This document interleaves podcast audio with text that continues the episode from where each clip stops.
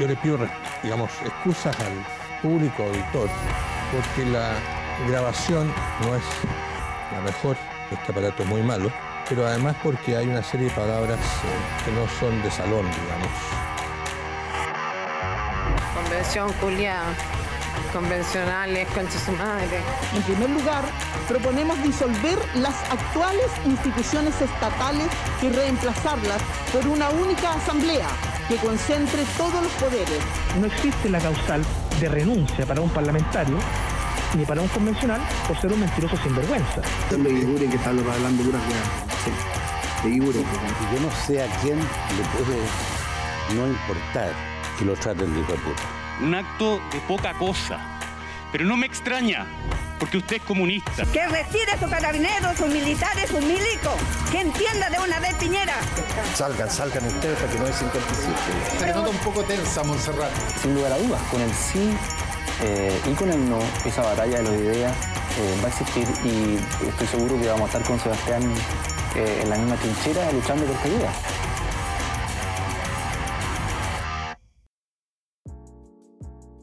Bienvenidos a la tercera temporada de Stakeholders, un podcast de política, políticas públicas y comunicación estratégica. En el capítulo de hoy nos acompaña Juan Carlos Gasmuri, coordinador de Acción Jurídica, Juan Carlos, bienvenido a Stakeholders. Gracias, Sebastián, gracias por la invitación y, felicitarte por, este podcast que, de alguna manera ha ido creciendo en el tiempo. Yo ya, ya conozco a harta gente que lo ha estado comentando, así que encantado de estar acá y, démosle la conversa, así, lo que, veamos qué sale. Esa es la idea.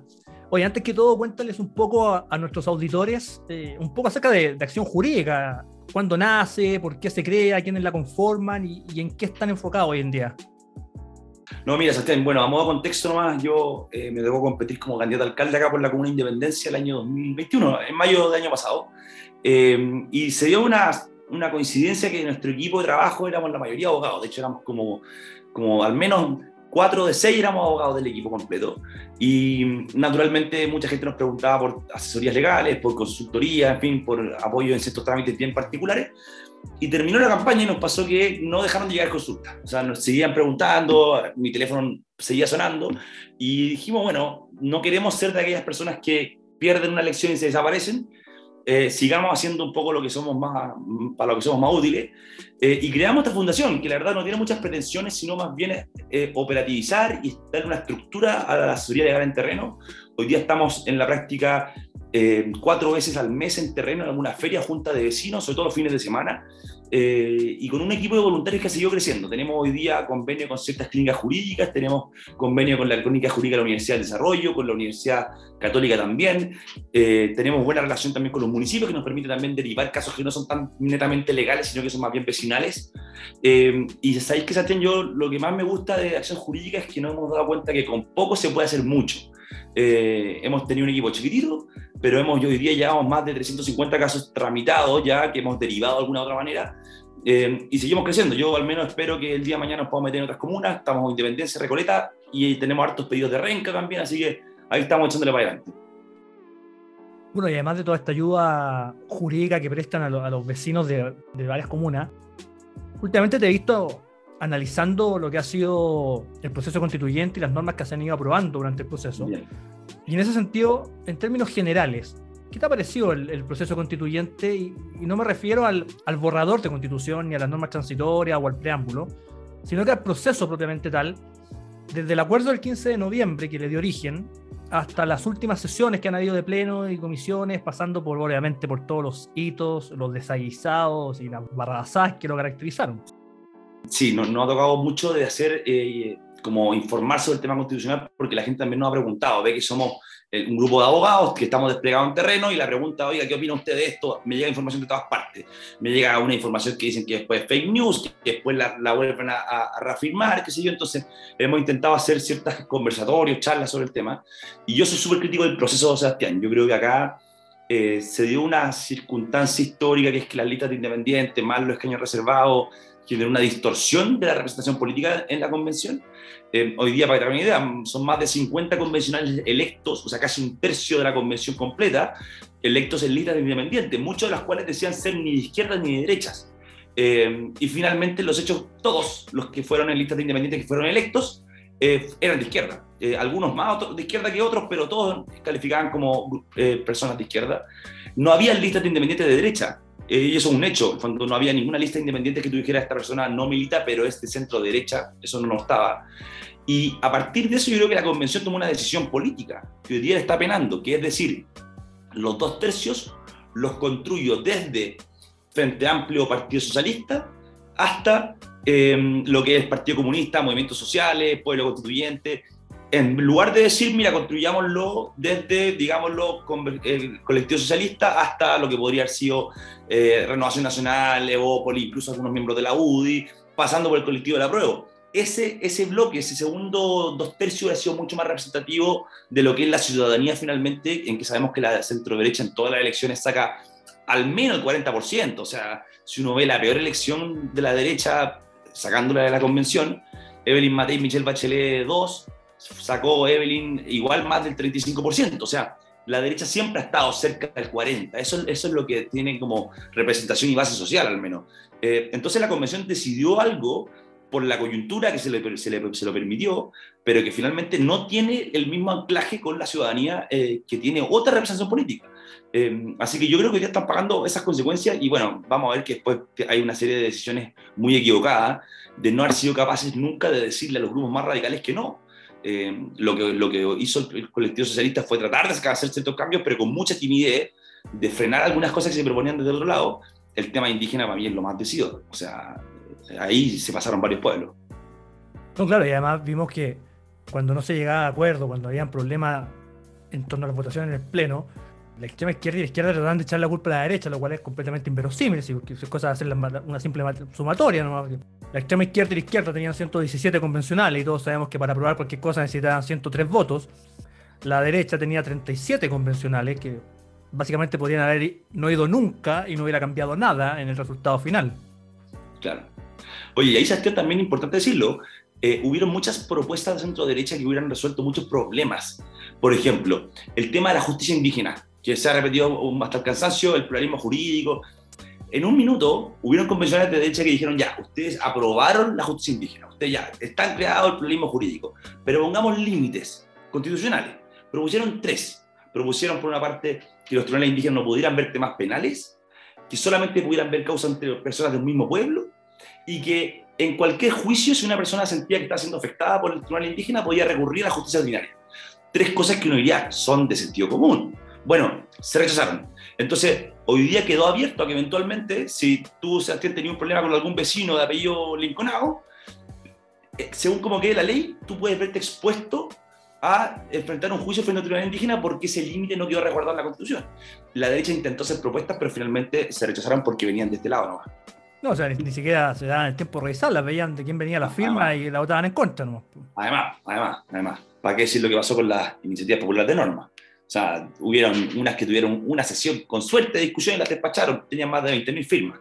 Entonces, claro, a la pregunta tuya del proceso, se, yo creo que se pegó de soberbia eh, y, yo creo que el, proceso ya fracasó.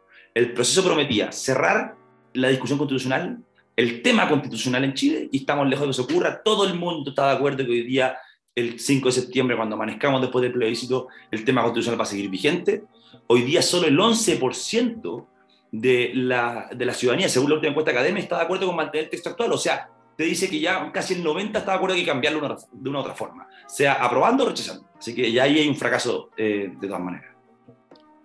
Oye, Juan Carlos, y ahora eh, vienen en, términos más específicos, más concretos, como abogado, como, bueno, como coordinador también de acción jurídica, ¿qué te parece el borrador de nueva constitución que presentó la convención? Si bien hay que esperar el texto final, final, final, después de armonización, la norma transitoria y el preámbulo, pero los 499 artículos ya son bastante decidores de lo que va a ser el, nuevo texto, y en especial materias de, de, suma relevancia como el sistema político, derechos fundamentales, bueno, lo que estábamos comentando recién, esto de la plurinacionalidad, o algo que también Acción Jurídica se ha enfocado bastante en la protección de las víctimas. Sí, sí, mira, acá hay, hay varias cosas bien, bien malas, Sebastián. Yo diría, partiendo por el sistema político, así es una pincela rápida. El Congreso bicameral asimétrico que plantean es una cuestión que no se ha visto en casi ninguna parte del mundo, eh, quedó finalmente una Cámara de las Regiones muy supeditada a la, al Congreso de los Diputados, que va a concentrar casi todo el poder de la tramitación legislativa. Eh, por otra parte, se dice que hay algunos derechos sociales que se consagraron, pero claro, una cosa, el papel aguanta mucho, muchos a su vez no consagran elementos fundamentales, como el derecho a la educación, lo que dice razón con el derecho preferente de los padres a educar a sus hijos. Eso no quedó en el texto. Eh, quedó libertad de enseñanza, pero, no, pero quedó súper eh, amputada porque no quedó con el derecho a poder crear y administrar colegio. Eh, pero déjame hacer un, un, un, zoom en el sistema político, porque yo creo que es un tema que, que nos ha tocado a nosotros alguna vez eh, estar metidos dentro de la tramitación de, de, proyectos de ley. Yo al menos, Sebastián, creo que hay un problema gravitante con cómo quedó el Congreso. hoy día, si es que tú miras el Congreso, el Senado y la Cámara de Diputados, los dos tramitan igual, pero son distintos o sea, el Senado y con, el, con la Cámara de Diputados. Para ser senador te piden por lo menos 35 años de edad, te piden, si quieres electo duras 8 años y el Senado son 50 integrantes versus la Cámara que son 155. Los senadores duran, duran 8 años y se renuevan por mitades, versus que los diputados duran 4 y se renuevan todos cada 4 años. Lo que hace, y eso tiene una virtud, que es que el Senado con la Cámara de Diputados son distintos en personalidades. O sea, bueno, lo hemos visto en la ciudadanía, pero, pero la gente ha visto cómo todos los, los escándalos de Florcita Motúa cantando, la Pamela Giles volando por el, por, el, por, el, por, por, el pleno, qué sé yo, todas esas cosas pasan más en la Cámara de Diputados.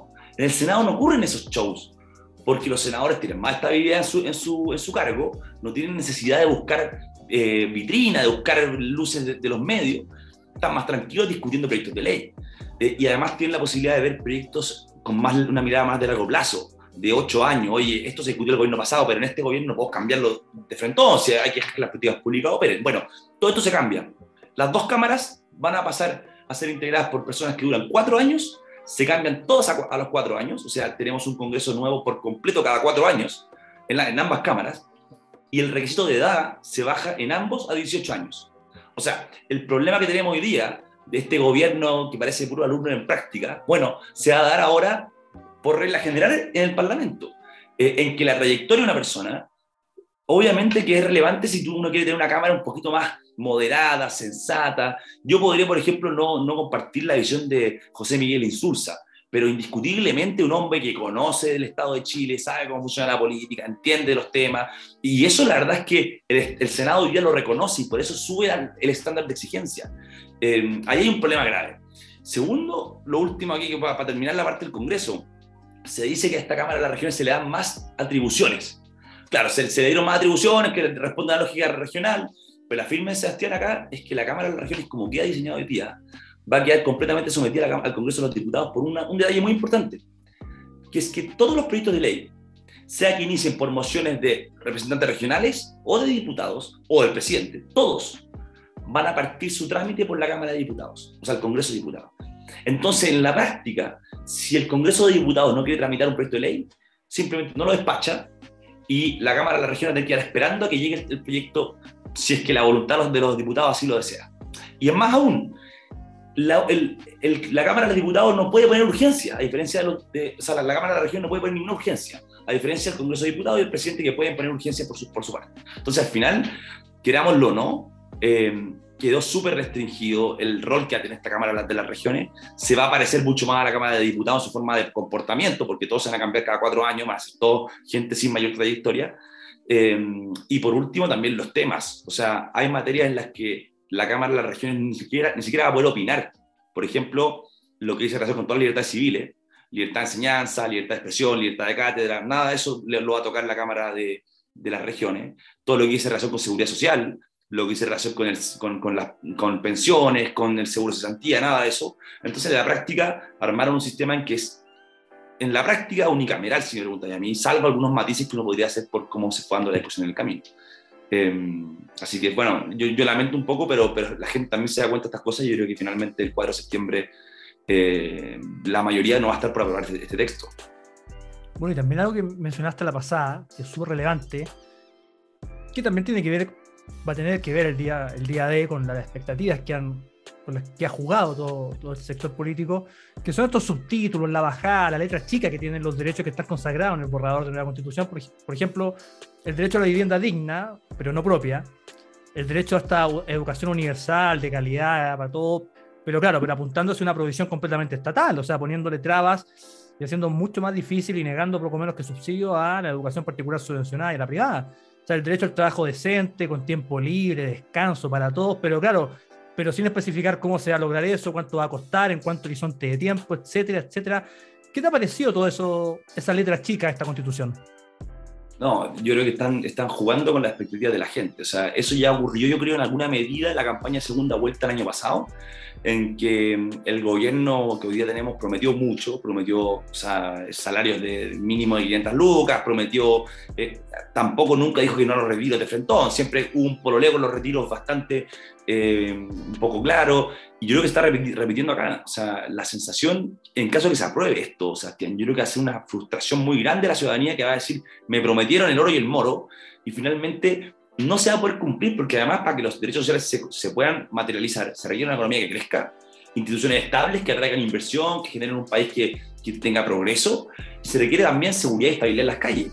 Nada de esas tres cosas, ni, la, ni el crecimiento económico, ni la estabilidad institucional, ni la seguridad en las calles y el orden público se está logrando con la nueva constitución, al contrario, se está perjudicando. Eh, ¿Para qué decir lo que esto está generando en materia de crecimiento económico, inestabilidad, incerteza, lo que esto va a generar también, la sensación también que está generando para los violentistas, de decir, acá tenemos una ventana para poder seguir delinquiendo, sobre todo en el sur de Chile, eh, con grupos terroristas de, de, que ven esto como una expectativa también de poder materializar su, su, sus aspiraciones. Entonces, en el, en el, general, no se están construyendo las condiciones para poder hacer que estos derechos se hagan realidad. Eh, entonces, yo solamente tocar un punto. Se ha discutido mucho sobre las fake news, sobre varios derechos. Voy a tomar uno como ejemplo nomás. El derecho a la educación. Eh, y he escuchado gente de izquierda decir, no, es que la, la, la, derecha miente, porque la derecha dice ahora que con el texto constitucional que está quedando ahora se van a cerrar los colegios particulares subvencionados. Y eso no es verdad. Y la verdad es que uno dice ya, eh, a ver, efectivamente, Sebastián, si es que esto se llega a aprobar, no es que el 5 de septiembre sacaban los colegios particulares subvencionados, eso no es verdad. Pero lo que sí ocurre es que pasamos de una constitución que el día de hoy reconoce la libertad de enseñanza como parte también incluyendo el derecho a crear colegios y administrar colegios. Y esa garantía se restringe y no queda consagrada en el texto constitucional. Entonces, queramos o no, se abre la puerta para que el día de mañana, por mayoría simple, el Congreso de turno pueda borrar los particulares sancionados sin que eso sea inconstitucional. O sea, hay una garantía constitucional que no queda resguardada. Y por eso que es que, si bien efectivamente los particulares sancionados no van a dejar de existir de la noche a la mañana, se abre una puerta para que el día de mañana puedan dejar de existir porque no queda resguardado el derecho a poder, eh, a, que, a que existan en el fondo. Y esto se repite en todos los derechos, si me preguntáis a mí. Eh, acusaciones de fake news de un lado y de otro, pero la verdad es que muchas veces pues, no se hace cargo de lo que aprobaron. Bueno, en esto hay algo clave que tú también lo has mencionado varias veces durante el transcurso de esta conversación, que es el tema de las expectativas. Y yo cuando, cuando entrevisté a, en, ese, en ese momento que eran candidatos a convencionales, a muchos, entre ellos algunos que salieron electos como Rodrigo Álvarez, la Cate Montealegre, eh, todos coincidíamos en que había una, un nivel de expectativas tan grande que, que ha creado la izquierda, la extrema izquierda, sobre todo durante 30 años, de que una nueva constitución es la solución a todos los problemas del país, que una nueva constitución va a terminar con la delincuencia, la pobreza, la desigualdad, la inequidad histórica, etcétera, etcétera. Tanta expectativa que al final, como siempre se dijo desde un inicio, ahora está quedando de manifiesto. Y cuando se llegue a aprobar, si es que se llega a aprobar este nuevo texto constitucional, como tú bien mencionaste recién, al otro día, el día 5 de septiembre, la gente va a estar diciendo, bueno, ya, o sea, eh, aprobamos esto y, y, en qué, y dónde está mi beneficio, ¿Cómo, cómo estoy ganando yo hoy día. O sea, esto es una mezcla de, de toda clase de, de, falacias, de buenismo y de voluntarismo que le ha hecho, le ha hecho pésimo al proceso de, de, antemano. O sea, esto va a ser terrible el nivel de satisfacción de la ciudadanía. De todas maneras, de todas maneras. Y deja de decirte las expectativas del otro lado. Porque, porque imagínate si tú eres eh, Yaitul o, o los hermanos Trascal que crees en el etnonacionalismo, o sea, la mirada de una etnia un, acompañado de un nacionalismo mapuche, que no aspira al reconocimiento de la lengua, la cultura, no, aspira a, a tener un Estado propio, o sea, un, una nación independiente. Cuando le dicen no se preocupe, la nueva constitución va a asegurar restitución de tierra, va a asegurar zonas geográficas completas entregadas a los pueblos indígenas como lo son las autonomías territoriales indígenas, tribunales propios sin límite, como ya comentamos, sin límite en qué materias pueden ver, autogobierno y todo financiado por el Estado de Chile. ¿Qué nivel de expectativa se genera? Evidentemente que, o sea, se le abre el apetito indiscutiblemente. eh, siempre se habló que esta constitución Sebastián iba a ser como la expectativa que se traía era dar más paz social o una nueva forma de, de convivir entre nosotros. Bueno, yo creo que lamentablemente va a generar mucha más convulsión social, eh, va a generar más conflicto, no solamente por las expectativas frustradas en materia de derechos sociales, sino también por las expectativas que también le abre a quienes de Frentón quieren eh, fragmentar el país que hoy día vivimos. Entonces, yo en eso creo que hay un, se está jugando con fuego. Mira, cuando se aprobó el pluralismo jurídico, en marzo de este año, me acuerdo perfecto que se aprobó y la Machi Linconao sale en el punto de prensa. Esto está, está, en Twitter, ahí está el video para que la, gente que lo, que lo, quiera buscar lo, lo haga. Está ella con varios convencionales atrás. Y ella dice, si esta ley, ella se refiere al pluralismo jurídico como una ley, bueno, ahí hay un error conceptual, pero ella dice, si esto se hubiera aprobado antes, los hermanos Tralcal no, no estarían hoy en la cárcel. Los hermanos Tralcal, para los que no saben, son los primos que están condenados por la quema, eh, o sea, por haber asesinado por, un, por medio de un incendio, haber quemado vivos a al matrimonio de Luis Macay. O sea, ella no, no, se lo manda a decir con nadie. Ella está diciendo lo que está pensando con el pluralismo jurídico es la impunidad en materia penal para quienes han delinquido y han cometido actos terroristas. Entonces, acá no hay que, no hay que buscar ni, ni, ni, tampoco ponerse a investigar en torno a teorías conspirativas. Está ahí, la declaración está ahí misma. Entonces, yo creo que acá hay, hay una responsabilidad por parte de los convencionales en materia indígena. Yo creo que esto va a traer muchos más problemas. Y solo va a ser que un episodio más de cómo el Estado de Chile en materia indígena interviene y genera más problemas. O sea, eh, un dato que, que, la otra vez lo, lo pillé y no, no, lo voy a creer, pero tú sabes, Sebastián, que la ley indígena en Chile es del año 93 del, periodo del presidente Elwin. El primer atentado recién vino a darse el año 97. O sea, la intervención del Estado empeoró el problema. Y acá yo creo que va a pasar lo mismo, bueno, a, otra escala. Eh, que es que por tratar de solucionar el problema le van a echar benzina al fuego. Oye, Juan Caldo, y en caso de que, de que llegara a ganar el rechazo, bueno, tú, ya algo mencionaste delante, pero ¿tú de verdad crees que debería seguir este proceso constituyente abierto o definitivamente una victoria del rechazo, tendría que dar por terminado. ¿Qué, opciones ves, factibles ahí? No, mira, yo creo que, a ver, déjame partir al revés. Si ganar la prueba, yo creo que si gana la prueba va a ser por muy poco, va a ser 50 y, 50 y tanto, va a ser, ser súper estrecho cualquier, para cualquier lado. Entonces, si gana la prueba, el texto constitucional no es hoy día el piso suficiente porque no es transversal para toda la ciudadanía. Una constitución que, que sirva como constitución tiene que una prueba de 70%, 80%, ojalá. Si es gana el rechazo también va a ser por poco. Y yo creo que lamentablemente el, el, problema constitucional no se ha resuelto, porque requerimos un piso mínimo que sea compartido por ojalá el 70% de la población. Si me preguntáis a mí, yo creo que hoy día lo que la gente le hace sentido, en caso de gane el rechazo, va a ser, miren, nosotros les pedimos una nueva constitución, el año, el año 2020, lo pedimos, el 80% lo pidió. Los políticos nos presentaron este mamarracho, nosotros como ciudadanía le decimos, no, tráigamelo, hágame algo de nuevo. O sea, esto no, es como cuando el profesor pide una tarea, en este caso el profesor de la ciudadanía, le pide a los políticos que hagan un, determinado texto, le traen un mamarracho y dice, no, ¿sabes qué? Hágame, házmelo de nuevo. ¿Cómo yo creo que la ciudadanía le hace sentido? Esto, por lo que he conversado con muchos vecinos, Sebastián, de acá en Independencia. Yo creo que hoy día la ciudadanía dijo, mira, apostamos por gente que no tenía mucha preparación, pero que era representativa y salió esto. Y teníamos gente votando desde la ducha, gente votando eh, desinformada por completo, gente que cantaba, gente, bueno, gente que se disfrazó también. Yo creo que la ciudadanía hoy va a decir, ¿sabes qué? Tráiganme expertos, tráiganme gente que sepa. Transversales sí, obviamente, gente de izquierda, derecha, centro, eh, y que ellos redacten un texto que finalmente uno pueda plebiscitar de nuevo y que la ciudadanía pueda decir, ¿sabes que aquí tenemos un texto lo suficientemente transversal eh, y razonable, algo que, que, haga sentido y que ojalá, Sebastián, podamos de acá a un año y medio más, no sé, cerrar la discusión constitucional. No podemos tener un partido en que peleamos siempre por el árbitro en algún momento hay que ponerse de acuerdo cuál va a ser el árbitro, no podemos estar permanentemente en eso. Oye, Juan Carlos, y por último, ¿cuáles son los, próximos proyectos que tienen acción jurídica, tanto obviamente de cara a, lo que queda para el plebiscito de salida, como una vez terminado o eventualmente terminado este proceso constituyente?